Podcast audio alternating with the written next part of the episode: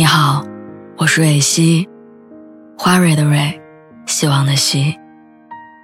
今天你还好吗？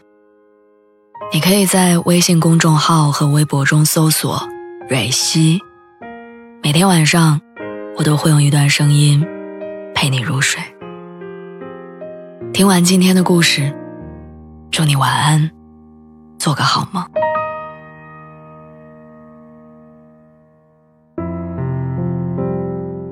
七岁的时候过年放鞭炮，燃烧的炮竹在我的手里炸开，所以一直到现在，我右手上都有一道难看的疤痕。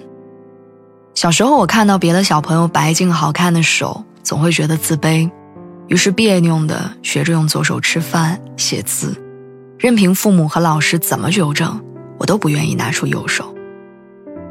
长大之后谈恋爱，我也不肯让男朋友牵我的右手，总会下意识的躲开。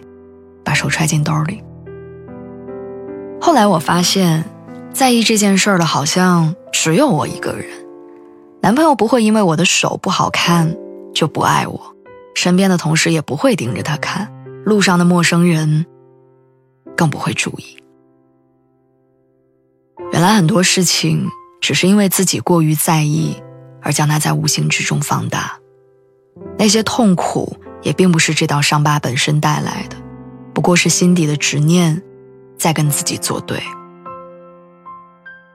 就像你哭得最伤心的那个晚上，永远成为不了大人。你真正长大的瞬间，一定是你主动跟自己握手言和的那一刻。所以答应我，不要再为了已经发生的事情而拧巴、纠结、折磨自己，一遍一遍的撕开已经结痂的伤口，其实完全没有必要。有时候学着放下，才会活得比较轻松。